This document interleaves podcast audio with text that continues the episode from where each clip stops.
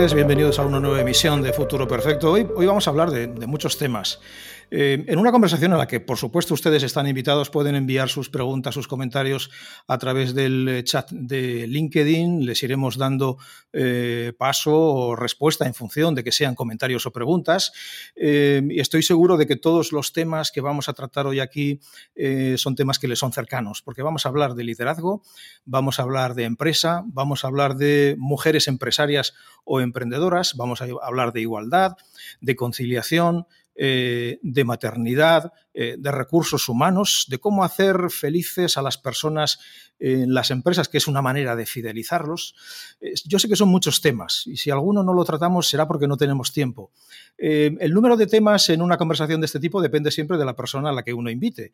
Y la verdad es que en este caso todos estos temas confluyen en la persona que nos va a acompañar hoy, porque ella es, es empresaria, es además una mujer fundadora de empresas digitales como Bebé de París, es impulsora de Baby Friendly Companies, que es un programa que impulsa eh, en las empresas, eh, en fin, formas y maneras de evitar la discriminación por maternidad, que es una discriminación eh, muy frecuente y que afecta obviamente mucho a las mujeres. Eh, es también una forma de impulsar la igualdad. Eh, ella es además impulsora eh, como presidenta no ejecutiva de la red Womenalia. Luego nos explicará qué es para quienes no sepan qué es y cómo pueden participar. Hoy conversamos con Elena Gómez del Pozuelo. Elena, buenas tardes, bienvenida. Buenas tardes, gracias. Bueno, en primer lugar, eh, vamos a empezar por lo general. A mí me gustaría preguntarte, porque, eh, en fin, yo te sigo como muchos de los que están hoy aquí eh, presentes a través de las redes sociales, donde tienes mucha actividad, sobre todo en LinkedIn. me gustaría preguntarte por lo general, por lo que afecta a todos, ¿cómo, cómo has vivido la experiencia, cómo estás viviendo la experiencia del COVID, esta pandemia que nos ha puesto en un lugar que era desconocido para nuestras generaciones, y sobre todo, ¿qué te ha enseñado esta experiencia? Pues mira, la pandemia, eh, eh, yo me he dado cuenta durante la pandemia de la suerte que tengo. Muchas veces no nos damos cuenta, por ejemplo, el, vivir en una casa pues amplia, eh, me he dado cuenta pues de la suerte que tengo de, poder teletrabajar desde aquí. Luego, como empresaria, que antes yo era un poco contraria a eso del teletrabajo, fíjate que estoy en, el mundo de Internet, pero, pero hemos teletrabajado todos y no ha pasado nada. O sea, es maravilloso. También me di cuenta que es necesario verse de vez en cuando. Entonces, el, sentir por mí misma que eso no afecta a la productividad, que al revés, que la gente está más contenta con un sistema híbrido, el poder teletrabajar también en casa con mis hijos, más convivencia. Eh, me ha enseñado muchas cosas del lado humano, ¿no? el, el cuidar a mis padres, a, distancia, también lo hemos podido hacer. Nos ha acercado más a las personas, yo creo. Y en ese sentido, ¿ha cambiado también tu concepción o tu percepción de la relevancia de la comunicación? Bueno, eh, yo creo que, fíjate, hablando con, mi equipo o hablando con clientes, nos ha acercado muchísimo más, porque claro, los ves en sus casas y de repente pues aparecen niños, pues aunque se ponga la pantalla de fondo, aparece ahí la cabecita de un niño o el gato que cruza la pantalla. Entonces esto es muchísimo más próximo.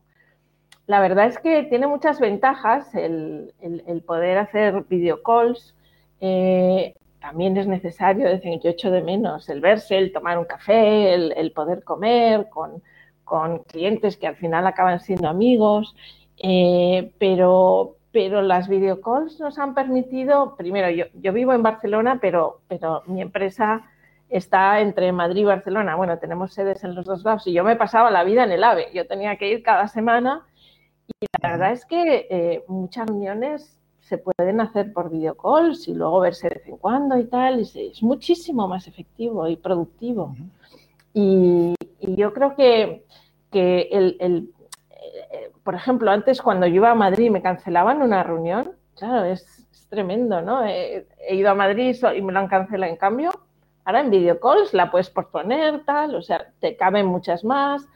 Creo que es, eh, vamos, a nosotros como empresa, claro, hay sectores que han tenido que, han sufrido mucho más, ¿no? Como el turismo o la restauración. Aquí en Cataluña ha sido pobres. Tengo amigos que tienen restaurantes y, lo han pasado francamente mal porque los horarios para poder abrir eran muy reducidos, ¿no? Entonces, yo he tenido mucha suerte, valoro mi suerte, porque al estar en Internet y sobre todo tener un e-commerce y tal, pues eso nos ha beneficiado.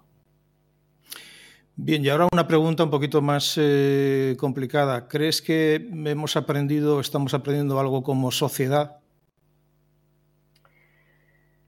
Pues yo creo que sí. Valoramos más eh, las cosas importantes. Creo que,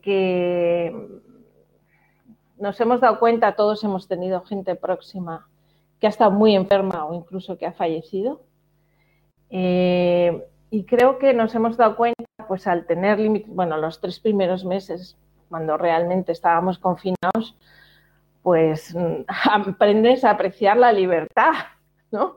Que no te das cuenta hasta que la pierdes, ¿no?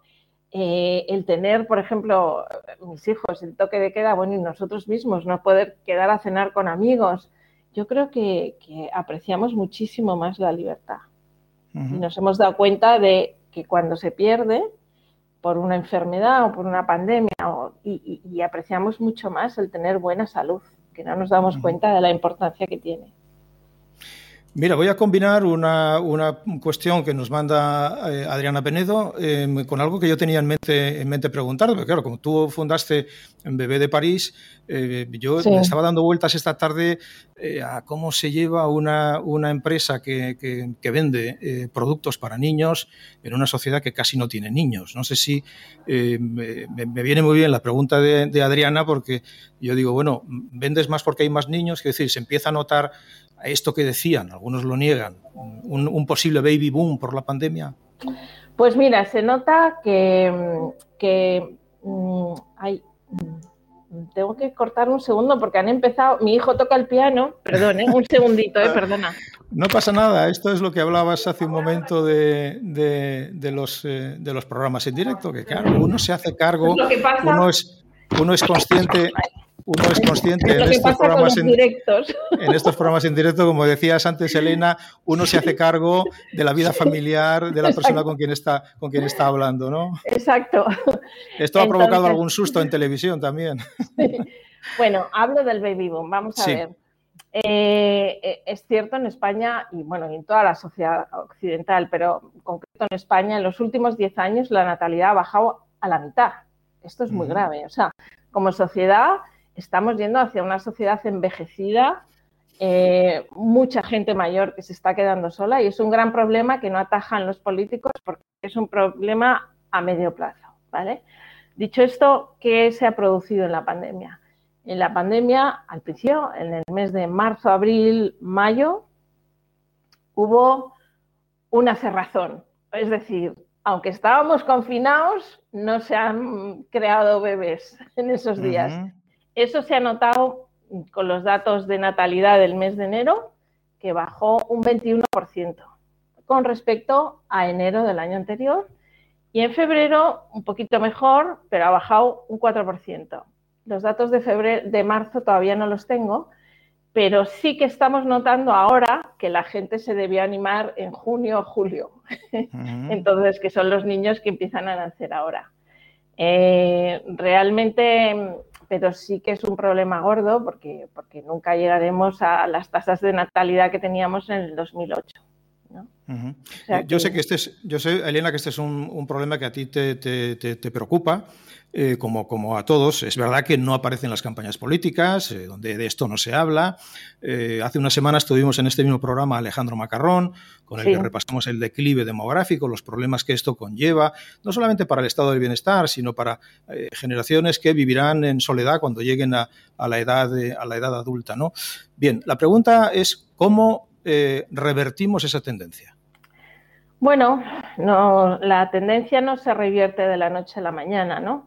Hay medidas que dependen del gobierno, así de claro, y que como mm, empresas privadas pues no, podemos eh, aplicar. Solamente pues hay gobiernos que realmente han apostado por mejorar la natalidad, como es el francés, y se nota. En España somos 46 millones de personas, pero nacen 350.000 niños. Y en Francia, que es una sociedad que son 60 y pico millones, nacen más del doble de niños que en España. Es decir, y allí, ¿por qué? Pues porque el, gobierno da una serie de ayudas y una serie de facilidades a las familias que quieren tener hijos en tenerlas, facilidades fiscales, muchos tipos de facilidades, cosa que aquí no se da. Entonces, mm, realmente habría medidas, por ejemplo, aquí eh, tendría mucho sentido tener muchas ventajas fiscales por niño que traes, porque los niños cuesta mucho, eh, eh, cuesta mucho un bebé y un niño pues durante toda su vida y eso mm, este niño va a contribuir en un futuro a la sociedad, con lo cual si hubiera de verdad ventajas fiscales para gente con niños, incluso eh, que tuvieran prioridad las familias con hijos para tener viviendas de protección oficial, etcétera, etcétera. ¿no? Eso desde el mundo público. Desde el mundo privado, pues mira, iniciativas como la nuestra, Baby Friendly Companies, porque ¿qué se da en España? A ver, en España eh, eh, tenemos igualdad de oportunidades, hombre y mujer, hasta el momento de la maternidad-paternidad. Y cómo afecta la maternidad a la carrera profesional de una mujer y cómo afecta la paternidad a la carrera profesional de un hombre. En el caso de la mujer, según un estudio bastante reciente del IES, en el 70% de los casos, la carrera de la mujer se para o sufre un retroceso cuando es madre. En el caso de los hombres, solo un 4%. Como vemos, o sea, es claro, o sea, afecta muchísimo más a las mujeres que a los hombres. Entonces, lo que hemos hecho nosotros es, eh, junto con las clientes, eh, nuestros clientes, que son las empresas y los departamentos de recursos humanos, es que eso no se produzca. Y entonces, en lugar de ser un problema en las empresas como era hasta ahora, eh, ahora además tenemos mm, los mismos derechos hombre y mujer de cogernos las, las bajas, son 16 semanas para ambos, pues que eso la, empresa lo transforme en una herramienta al revés para atraer talento y para, y para fidelizarlo. ¿Cómo? Pues mira, las empresas lo que hacen es lo que llaman el parenting journey, que es el viaje de ser padres. Entonces, desde que la persona dice que va a tener un hijo, sea hombre o mujer, pues ya la empresa eh, lo acoge bien, le da un detalle a esa persona, le felicita, etcétera. Cuando tiene el hijo, igual. Luego cuando vuelve al trabajo, la empresa le paga sesiones de coaching online, pues por los problemas que pueda tener con ese niño, por ejemplo, el sueño, la lactancia, eh, todo el tema de la depresión postparto o incluso volver a recuperar tu peso. O sea, son sesiones de coaching que pagan las empresas o temas de telepediatría para estar tranquilo con tu bebé. o, entonces, y luego hacen muchos webinars para crear mini comunidades en las empresas de la gente que ha tenido hijos o que tiene hijos muy pequeños para compartir problemas, para que se sientan bien y tengan, eh, como otros colegas en la empresa, donde debatir sus problemas. Y la verdad es que eso crea muy buen ambiente en empresas. Entiendo que habláis con los directores de recursos humanos. ¿Acogen bien este tipo de iniciativas o con qué tipo de problemas os habéis encontrado a la hora de eh, adoptar este tipo de programas? Bueno, el, primer problema en las empresas es realmente si son eh, empresas baby friendly de espíritu. Es decir, nosotros tenemos un código ético, pero de 10 puntos fundamentales, donde, donde recogemos, pues eso, la necesidad de flexibilizar horarios, la posibilidad de teletrabajar, si no es un trabajo que sea presencial porque sea dependiente, por ejemplo, de una empresa, ¿no? Eh, de, una, de, una, tienda, ¿no? O sea, y, así varios puntos importantes que realmente expresan que la empresa es baby friendly de espíritu, ¿no? Y luego la empresa tiene que elegir un programa e invertir una pequeña cantidad en ese empleado que, que ha tenido un hijo o va a tener un hijo. Entonces, el primer problema con el que nos encontramos es eres de verdad de espíritu baby friendly, es decir, das flexibilidad a tu empleado para que pueda entrar, pueda acompañar a los hijos al trabajo y luego salir más tarde, digo al cole y luego salir más tarde, o sea, cierta flexibilidad.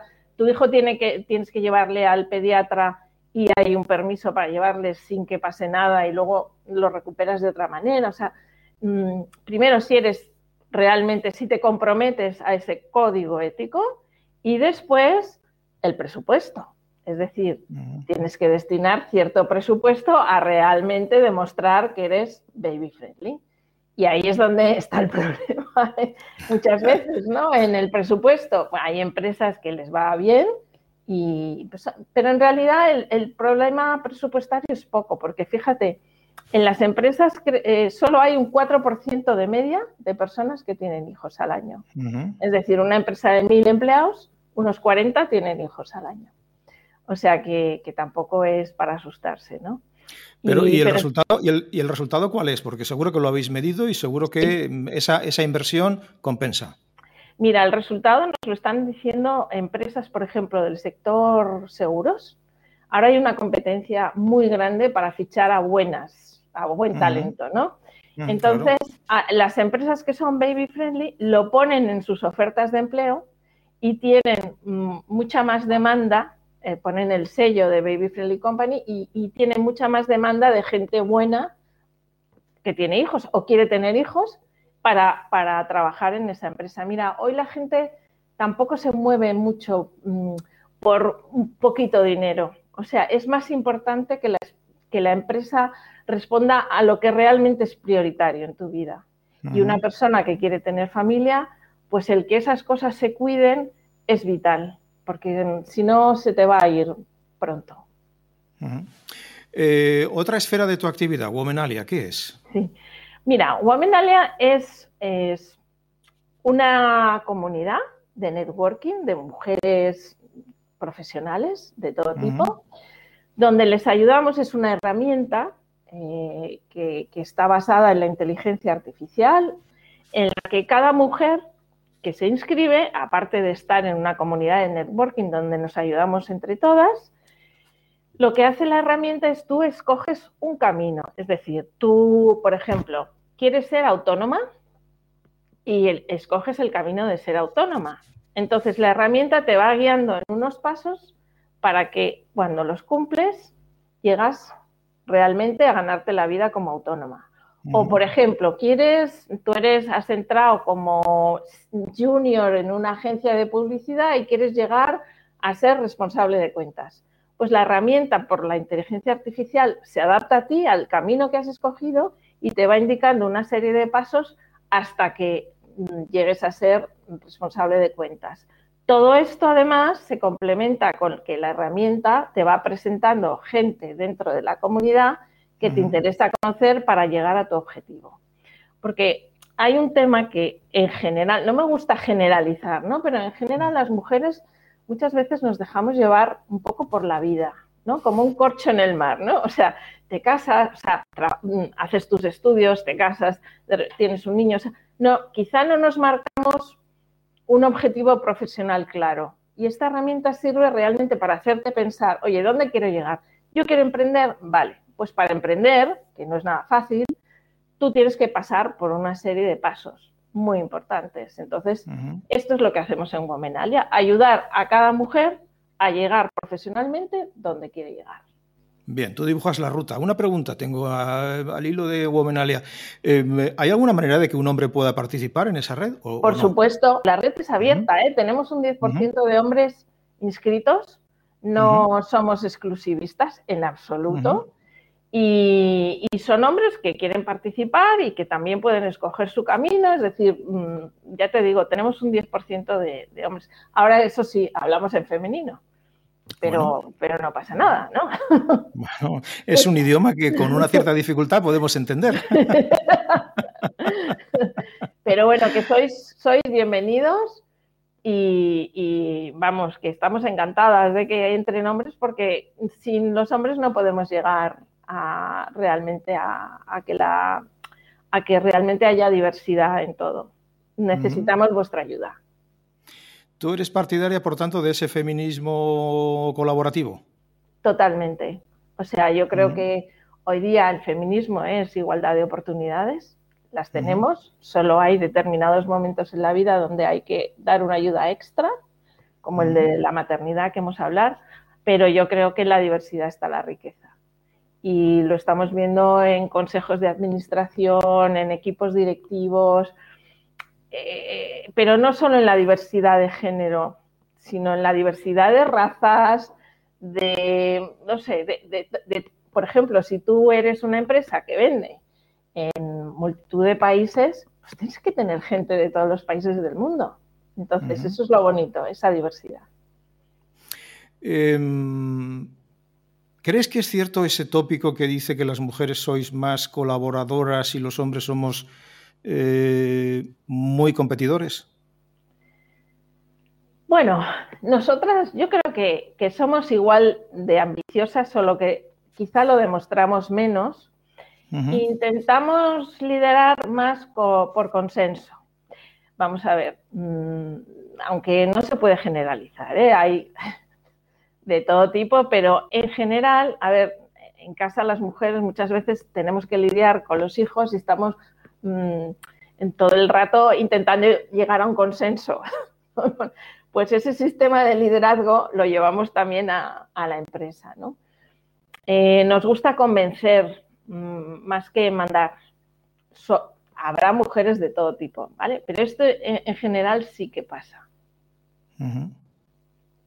Elena, ¿qué hacemos con las personas de 45, 50, 60 años que tienen una experiencia extraordinaria, eh, que han vivido todo tipo de situaciones en su ámbito profesional, Em, que tienen ganas de aprender, porque yo creo que es falso esto que, esto que se dice de que a los 60 ya no se aprende nada, cada vez se encuentra uno con más personas que a los 60 están iniciando un máster o están aprendiendo Big Data o, analítica de webs. Eh, eh, ¿Qué hacemos con esas personas? ¿Qué les decimos a las empresas que eh, se niegan a contratarlas?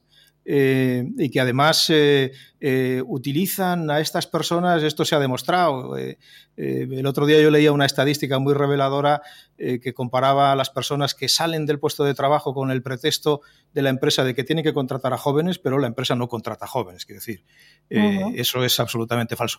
¿Qué les decimos a esas personas que están buscando trabajo y que tienen la dificultad de tener esa edad para encontrar trabajo y ninguna otra? Bueno, Em, yo creo que primero mm, hay que ver qué carencias tiene en su formación, como dices tú.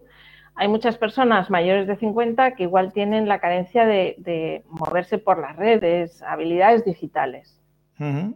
Sin eso no vas a poder encontrar trabajo. Eso lo primero, formarte y eso es compatible con cualquier, con cualquier trabajo, etcétera. Esa es una primera puerta que, que, si no la pasas... Eh, habilidades digitales, yo diría. O sea, eso es muy necesario, saberse mover, saber lo que se está cociendo, etcétera. Luego también, eh, luego también crear tu red de networking en LinkedIn, en Twitter, en todas las redes profesionales. Em, y luego hay una tendencia mundial. Primero, yo diría hay que ser realista. Es difícil, muy difícil encontrar un trabajo fijo a los 50 pero quizá sí puedes colaborar dos horas con esta empresa, dos horas con la otra, es decir, una experiencia vale muchísimo. Mira, esta mañana participaba en una mesa redonda sobre consejos asesores. Es una tendencia mundial que cada vez más las empresas van a necesitar consejos asesores, más que consejo de administración, que no hablo de consejo de administración, consejos asesores de gente con experiencia, ¿vale? Pues este también es un camino, es decir, eh, hay, muchas empresas nuevas que se están montando que necesitan, y, las montan jóvenes, que las, que oye, que, realmente necesitan gente con experiencia, que se haya equivocado muchas veces para decirles, no por este camino, no por este. Y esa es una tendencia mundial que está llegando a España también. Y, luego también no olvidemos, eh, también leí un informe de Harvard hace poco, que las startups más exitosas son las que se montan a partir de los 45 años. Es decir, no olvidemos ese camino porque una persona con experiencia, que conoce mucho un sector y tal, tiene unas ideas formidables.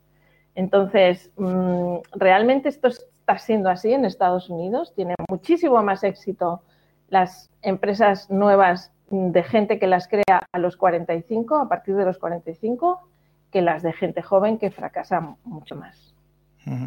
Oye, sostienes con datos, obviamente, que las mujeres tenéis más dificultades a la hora de conseguir financiación para eh, vuestros eh, proyectos empresariales. Em, ¿Crees que las mujeres vendéis peor que los hombres? Bueno, yo creo que eso se debe a varios motivos, es cierto. Solo el 2% del venture capital va destinado a proyectos femeninos, eh, liderados por una fundadora. Ese es, ese es el dato. Esto se debe a muchas cosas. Primero, eh, del 100% de los proyectos hay un 30% que son de mujeres. O sea, ya hay menos proyectos de mujeres para emprender que de hombres. Esa sería la primera, pero no corresponde ese 2% con el 30% de emprendedoras. Luego también se debe a que la mayoría de los fondos de, de capital riesgo que apoyan estas empresas nuevas, el 99% son partners hombres.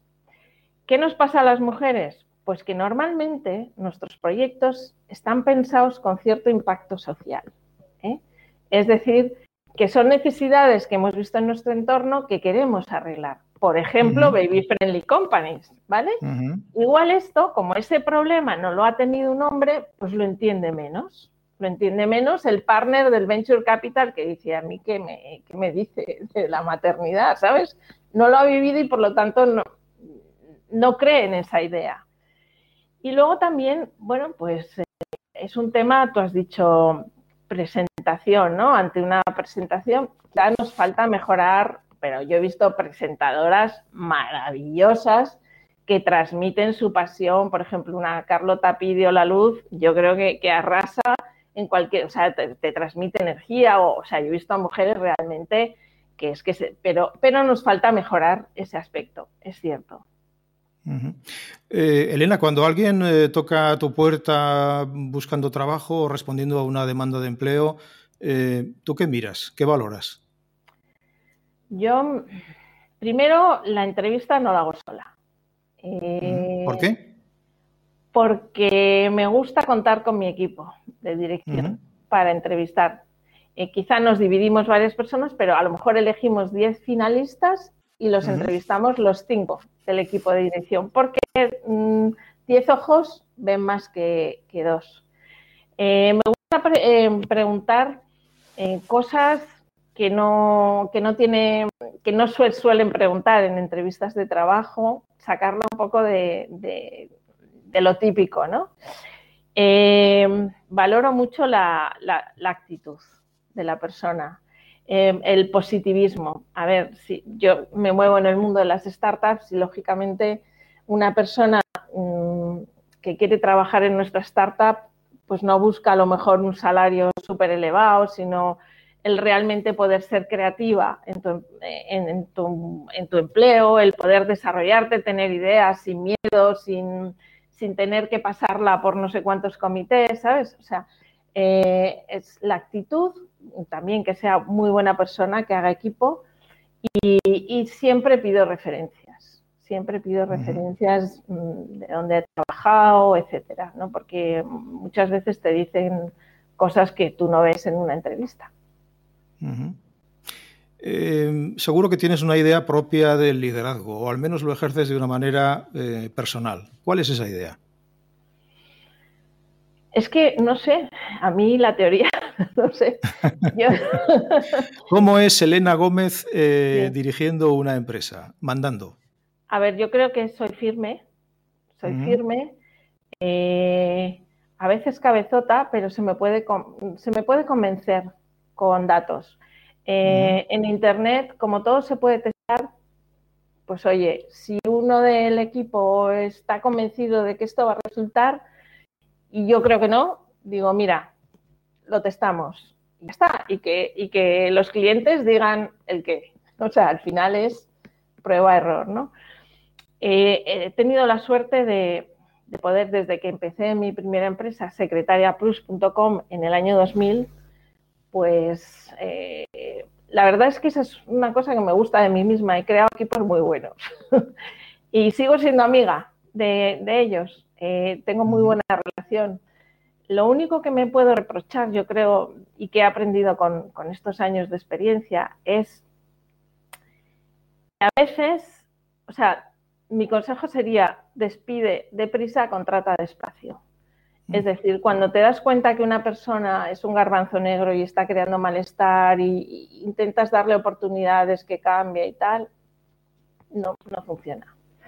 No funciona y entonces eso sí que lo he aprendido. Y ahora sí veo que alguien, sobre todo no es un tema de, conocimientos, ¿eh? es un tema de, de actitud. Y si es negativa, fuera. Mira, eh, la siguiente pregunta va de comunicación. Mm, decía Ed Calmut, el fundador de Pixar, en un libro que yo recomiendo a todo el mundo que se titula Creatividad S.A., eh, decía que cuando, eh, los problemas de una, empresa, de una compañía, se ventilan en la máquina del café, hay un problema grave. Y él proponía que la comunicación en una empresa no siguiera el mismo patrón o la misma escala que la jerarquía profesional. Es decir, que hubiera formas y maneras de que la comunicación fuera eh, llana eh, y tuviera eh, un sistema de apertura en el que mm, un trabajador del último nivel pudiera decirle al presidente de la compañía las cosas que van mal. Yo no sé, me imagino que si lo puso en un libro, esto en Pixar lo cumplían. Yo no sé si estás de acuerdo con esta máxima, si tú favoreces ese tipo de comunicación o eres más de comunicación jerárquica. No, no, o sea, ahora las empresas. Mira, a mí me encantan los CEOs, por ejemplo, José María Álvarez Payete, que está ahí en Twitter, al frente del toro. ¿Sabes? ¿Por qué? Porque cualquier persona, tanto cliente como empleado, se puede dirigir a él directamente y lo lleva a él el Twitter. O sea que eh, a mí me parece fundamental que la gente eh, en las empresas ahora se sienta libre, se sienta libre y pueda tomar iniciativas sin temor a equivocarse. Eso es básico para que la empresa florezca y crezca, ¿no? Entonces, eh, la ausencia de miedo. No tiene que haber ausencia de miedo en, comunicarte, en decir tu opinión. Y, nosotros lo trabajamos mucho y, espero que, que, toda eh, la gente de mi equipo lo piense, porque no pasa nada por decir, oye, no estoy de acuerdo, eh, no sé qué. O sea, y eso es un valor. Es como cuando un cliente también te dice pues que ha dejado mucho mm, que desear un servicio, ¿vale? O que esto se tiene que mejorar. Pues eso es una joya. Eso es una joya y es una oportunidad para mejorar tanto a nivel empleados dentro de la empresa como externamente. Eh, cuéntame de aquella vez que fracasaste, ¿qué aprendiste? Uy, sí, vamos, lo tengo clarísimo. Mira, en, cuando montamos Secretaria Plus en el año 2000, eh, mi marido era muy contrario a, que, a, meterme en esto porque yo era la directora general de la Asociación Española, bueno, la Digital, eh, que antes era, se llamaba de otra manera. ¿Vale? Y tenía un sueldo estupendo, un horario estupendo, claro, tenía ya mis tres hijos y, y me no, pero ¿cómo te vas a ir a montar una startup encima, tal? Bueno, total, que fui y con un papelito en, en, abril del 2000 logramos 4 millones de euros por el 45% de la empresa. Eso sí que era una burbuja, ¿vale?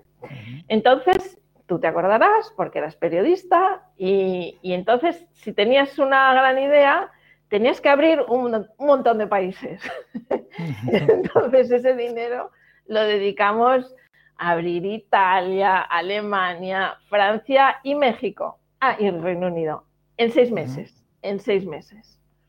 ¿Qué pasó? Que estalló la burbuja.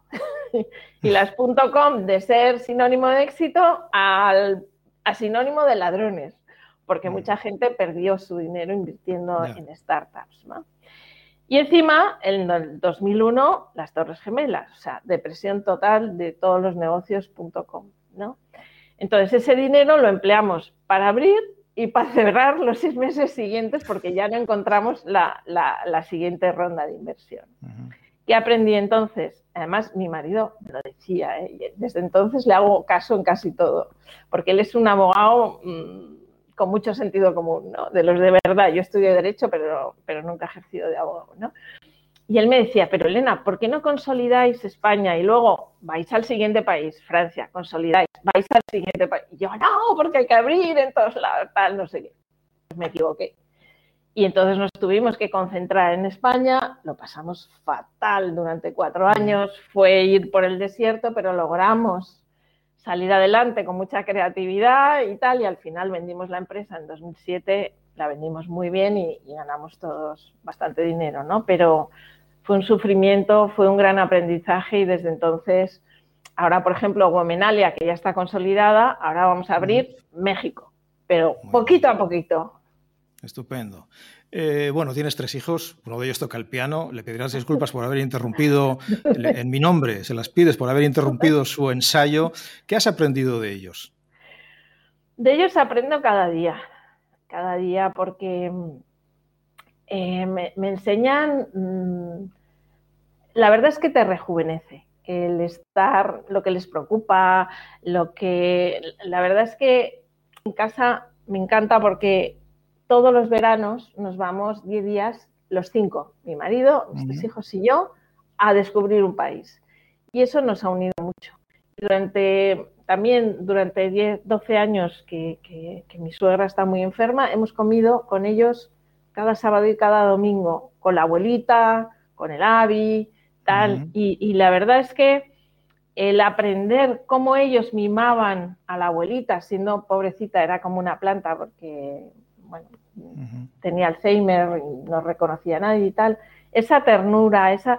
Y, aprendemos mutuamente, porque ellos ahora, uno estudiaba, eh, eh, uno trabajaba en Price, el otro en Cuatro Casas, se han ido y han montado su empresa. y ahora yo les hago de mentora y nos ayudamos mutuamente. Han salido a la madre en esto. sí, no sé. Pero son, la verdad es que aprendo a dialogar mucho con ellos la verdad. Y, eso lo llevo muchas veces a mi equipo. Elena Gómez del Pozuelo, ha sido un verdadero placer tenerte esta tarde aquí en Futuro Perfecto. Nos has dado, regalado una conversación eh, muy franca y muy rica de ideas y de experiencias. Gracias por acompañarnos y, hasta siempre. Mucha suerte en, Bebé de París, en Womenalia y sobre todo en el impulso de Baby Friendly Companies. Creo que es bueno para la sociedad y es bueno eh, para muchas familias, para muchas mujeres madres y para muchos hombres padres. Gracias, Elena. Pues muchísimas gracias y un placer esta charla contigo. Gracias. Hasta siempre. Un fuerte abrazo. Bueno, y a ustedes volvemos la semana que viene, eh, todavía con un programa por determinar, no sabemos quién estará aquí, eh, pero hemos tirado algunos anzuelos a personas eh, relevantes y sobre todo interesantes, que es lo que nos gusta traer a estas emisiones de Futuro Perfecto. Volveremos seguramente el martes de la semana que viene con una nueva conversación interesante. Hasta entonces, que pasen un feliz fin de semana.